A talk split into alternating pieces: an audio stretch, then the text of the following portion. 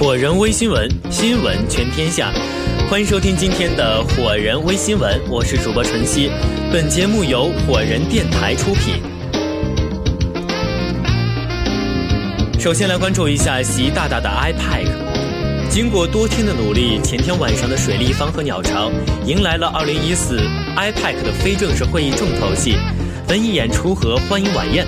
这是继零八奥运会和一零世博会后少有的中国承办的国际盛会，是让世界充分感受我大神州的好客，充分领略我大天朝的风土人情的好机会。毕竟有大量的国际和世界的领导人同时空降，这充分体现了这一盛会的重要性。而对于我广大人民群众来说，这种空前的世界盛会，各国领导人穿什么、吃什么、住在哪里、会做什么活动，这才是我们感兴趣的内容。自从1994年印尼 IPAC 之后，印尼为每位领导人送了一件 Batik，由东道主国家为参会领导人送上一件统一样式、带有本国民族特色的休闲服装，便成为了 IPAC 非正式会议的一条不成文的惯例。之后的2001年的21个经济体领导人身着唐装在上海留影，那时的场景是记忆犹新。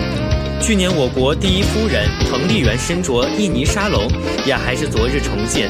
那么今年的 IPAC 各国领导人他们会穿些什么呢？据了解，此次 IPAC 领导人的服装是一系列展示中国人新形象的中式服装、新中装。据了解，此次 IPAC 领导人服装采用了海水江崖纹的设计，赋予了 IPAC 二十一个经济体山水相依、守望相互的寓意。听名字都觉得是高大上。面料方面也采用了中国三大棉之一的宋棉，与蜀棉、云棉相比，宋棉质地坚柔、平服挺阔，图文丰富而且流畅生动，色彩艳而不火，繁而不乱，富有明丽古雅的韵味。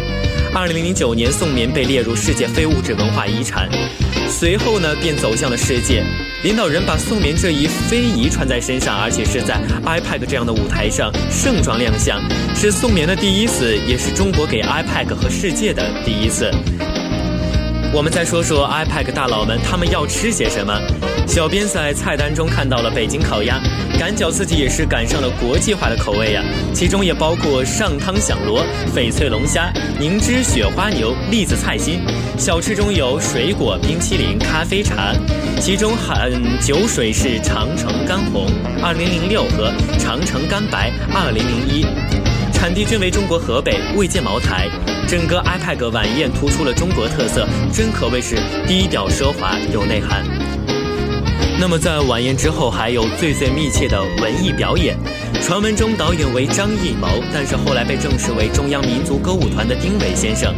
那么在当晚，著名跨界音乐人吴彤与京剧演员张慧芳、歌唱家妖红一曲以一首优美盛大的《今夜花开》压轴，引来全场嘉宾的孜孜赞叹。意大利歌剧《图兰朵》经典片段《今夜无人入眠》，中国戏曲集《姹紫嫣红》《梨园春》，舞蹈《千手观音》等等，也把中国器乐、声乐、舞蹈、戏曲杂技以及少儿文艺的最高水平表现得淋漓尽致。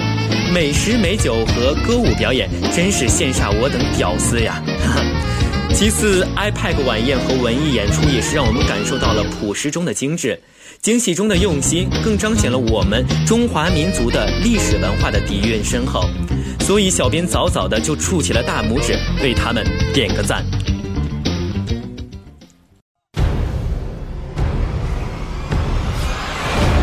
这里是 Fireman Radio 果仁电台。